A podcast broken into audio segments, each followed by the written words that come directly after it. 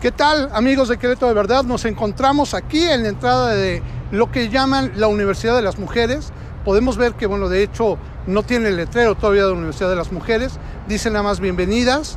Eh, vemos que es un predio que está ubicado exactamente al lado, como les estaba comentando, del Santander, de las oficinas corporativas. Anteriormente no me habían permitido el paso, no habían dejado ni siquiera que estacionara mi carro. Puede ser por varios motivos, pero me dijeron que no lo podía hacer y que no podíamos grabar. Es un predio que es público, que es del ayuntamiento, que de alguna forma pues tendríamos que tener acceso todos a él.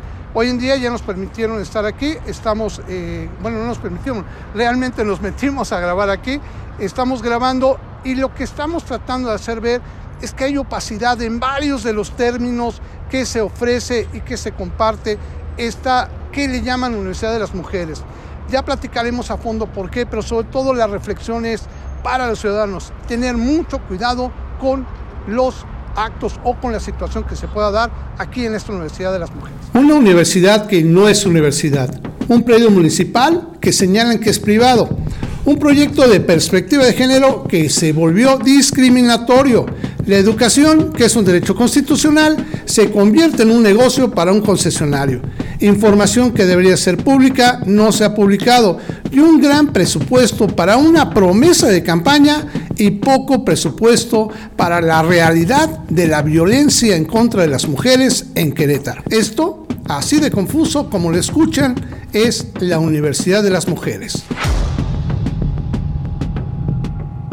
La promesa de campaña de Luis Bernardo Nava, la Universidad de la Mujer, una institución educativa para impulsar el desarrollo de las mujeres. En diciembre de 2021, Luis Bernardo Nava aseguró que fue aprobada para iniciar en febrero del 2022, aprobada no con mayoría, Incluso Ivonne Olascuaga, regidora de Querétaro, nos dijo con respecto a ese día en el Cabildo, ¿cuál Universidad de las Mujeres? ¿Quién va a dar las cátedras? ¿Y quién va a dar el certificado? Yo voté en contra. Eso nos dijo Ivonne Olascuaga. También aclaramos que la información de esa votación no está disponible en el sitio del municipio y que desde junio del 2021 no publican la Gaceta. La Universidad de las Mujeres ofrece licenciaturas, pero no tiene reboe y le concesionaron a ICEL ofrecer este servicio, sin tomar en cuenta que el periodo del presidente municipal Luis Nava terminará en menos de dos años y no hay certeza de que quien llegue al municipio continúe este ofrecimiento, lo cual puede dañar no solo a las aspiraciones de estas mujeres, también en su estado de ánimo. Eh, es muy importante mencionar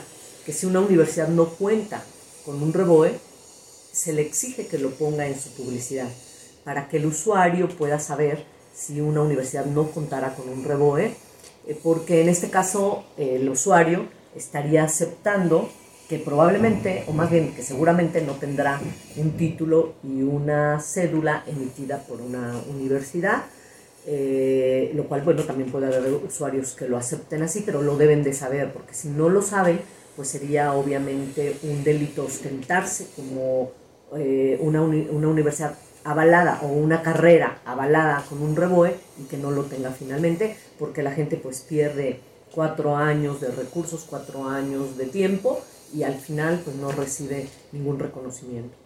La Universidad de las Mujeres, en sus primeros folletos informativos, da como dirección Acceso 6, número 61, a un costado del Corporativo Santander, sobre 5 de febrero. Y con respecto a la construcción que se realizó en pocos meses, la comisión encargada explicó a la regidora Ivonne Alascuaga que es un predio del municipio y que no se iba a gastar. Sin embargo, al momento de acudir a esta dirección, sorpresivamente nos pidieron que nos retiráramos en dos días distintos. Incluso asegurando que no podríamos tener acceso ya que se trataba de una construcción particular. No, no está abierto porque haya tanto el ah. paso.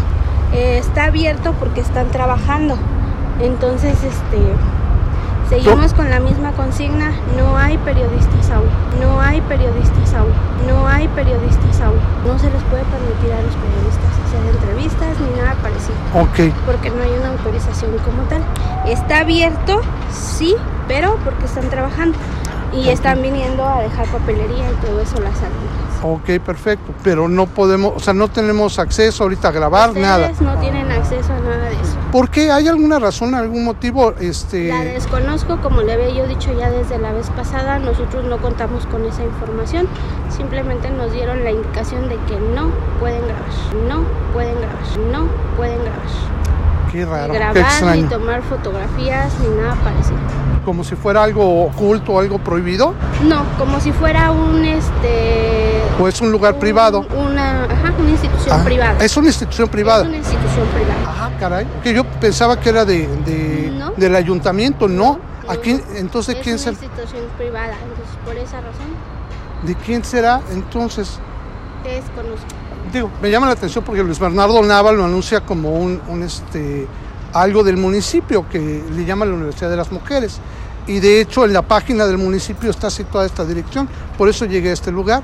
Por eso me llama la atención que me digas que es un lugar privado. Es, es privada, es prácticamente privado, es prácticamente privado, es prácticamente privado. Es prácticamente privado. Perfecto.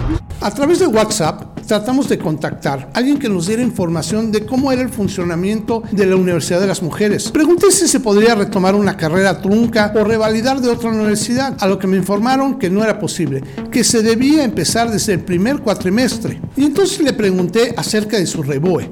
El REBOE es el reconocimiento de validez oficial de estudios, que es lo mínimo necesario que requiere una universidad que no está afiliado a una universidad pública para otorgar un título o certificación de estudios. Me contestaron que lo buscara como Universidad ISEL. O sea, ¿cómo? ¿No es la Universidad de las Mujeres? Y me dieron la misma dirección que aparece en el folleto. Y me invitaron a visitarlos de 10 a 19 horas. Caray, pero si me corren cada vez que voy, ha de ser porque sí es una universidad privada, pero es un predio del municipio. ¿Esto es posible? La última pregunta que les realicé, ya solo para entender. Cuando termine la carrera, el título lo emitirá ISEL o la Universidad de las Mujeres. Ellos respondieron, es con reconocimiento de ISEL. Caray. Y entonces, ¿para qué llamar a la Universidad de las Mujeres?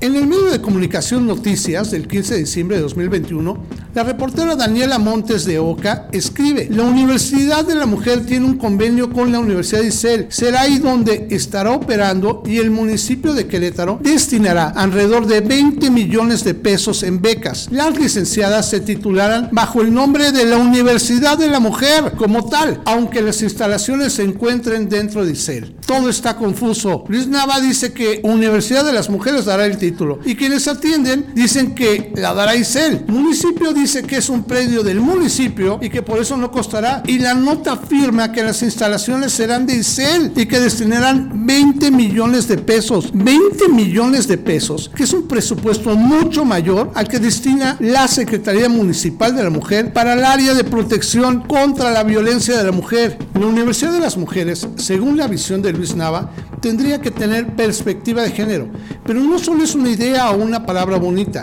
implica toda una serie de protocolos que llevarla a cabo y para eso debería de contar no solo con el apoyo, sino con la aprobación del Consejo Temático Municipal de la Mujer, al cual solo se les informó que se realizaría esta universidad, nos detalla Jimena Hernández, consejera de este consejo. Hay que entender que el tema de la perspectiva de género no son solamente acciones.